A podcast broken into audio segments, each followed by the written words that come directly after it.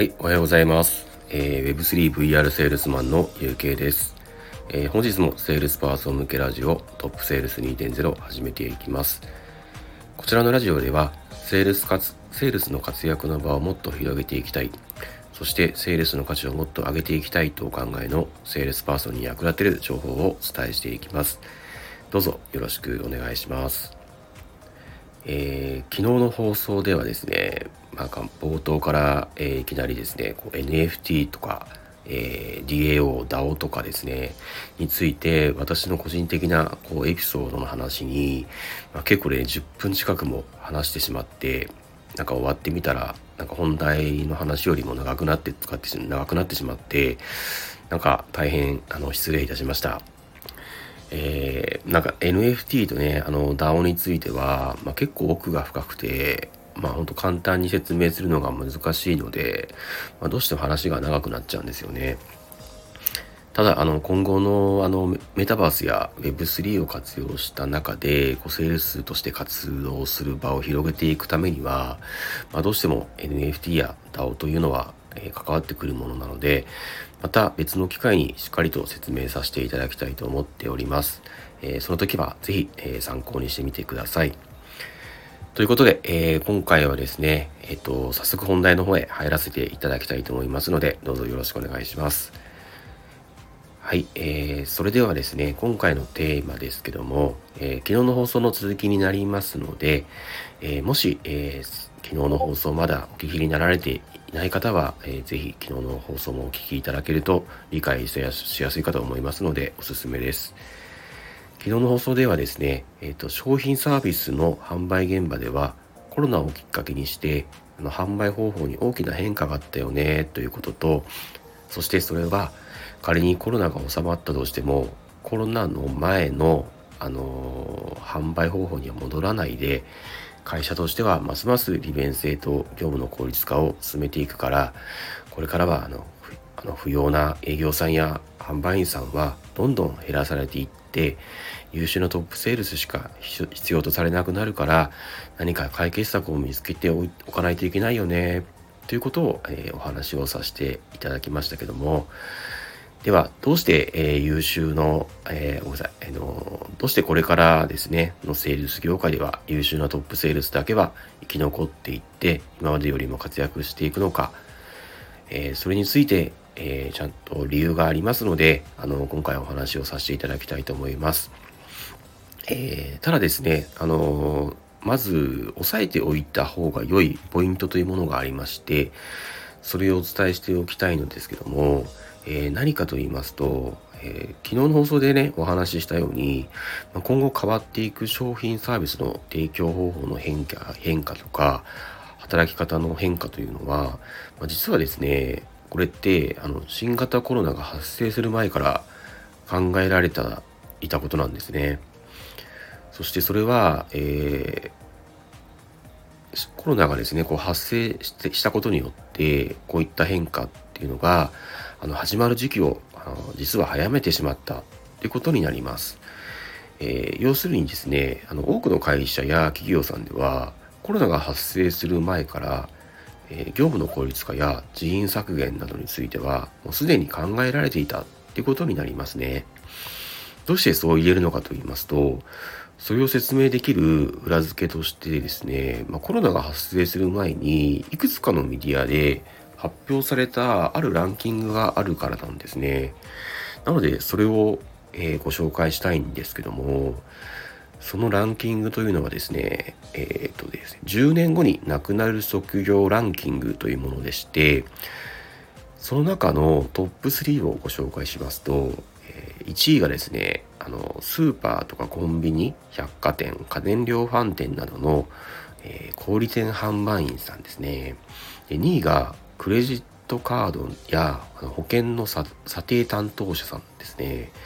で3位があの案内係とか受付係をされている方となっておりましてこれら全ての仕事については、まあ、今後はあの世の中がねどんどん利便性を追求していく中ではあのインターネットとか AI などのテクノロジーを活用したものに変わっていくと言われていましたで、このランキングっていうのはコロナ前からすでに発表されていたものですから、あのコロナが発生する前からですねこういった情報をすでにご存知だった方や、えー、もちろん企業さんからするとですね今後の業務の効率化やそれに伴う人員削減などについては、えー、予測してしていましてそれに対応する対策を、まあ、講じるかもしくは講じようとしていたということに、えー、なりますよね。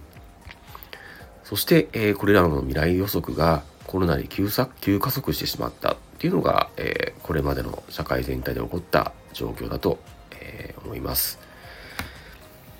で、えー、このアンケートだけをですね、見ますと、まあ、今後のやっぱりこうセールスの仕事って、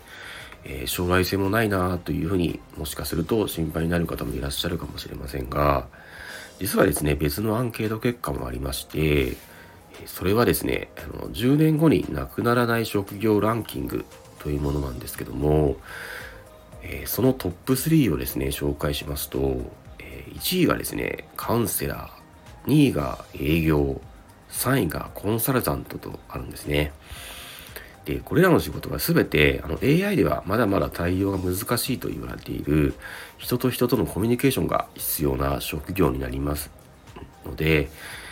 なので、つまり何が言いたいかと言いますと、あのこれからのですね、世の中では、えー、物売りや案内係さんのようなあの販売員さんたちは、えー、業務の効率化や利便性重視によって人がどんどん減らされていくけれども世の中にはあの人と人とのコミュニケーションがどうしても必要なケースや、えー、利便性も大事に大事だけどコミュニケーションも大事に、え重視したいなっていう、えまあ、コミュニケーションの方をですね結構重視したい方も、えいらっしゃるかとあの思いますので、